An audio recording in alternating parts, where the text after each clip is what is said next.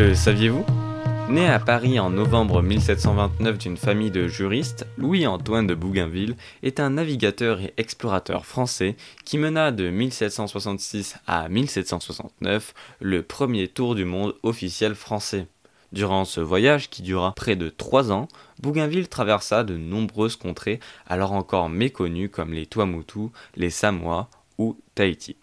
En effet, Bougainville débarqua à Tahiti juste quelques mois après l'explorateur anglais Wallis, et malgré la courte durée de son escale qui ne dura pas plus d'une dizaine de jours, l'île lui laissa une forte impression.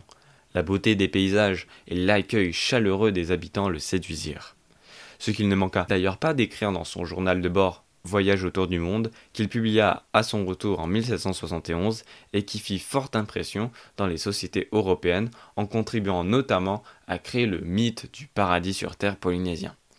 Cet ouvrage inspira même des écrivains et des philosophes comme Diderot avec son supplément au voyage de Bougainville qui se veut, comme le titre de l'ouvrage le laisse entendre, être une suite au récit de Bougainville.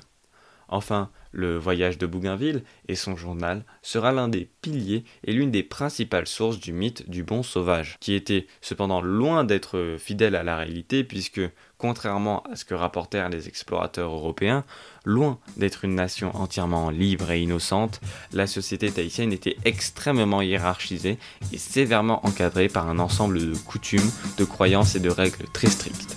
Mais ça, c'est une autre histoire.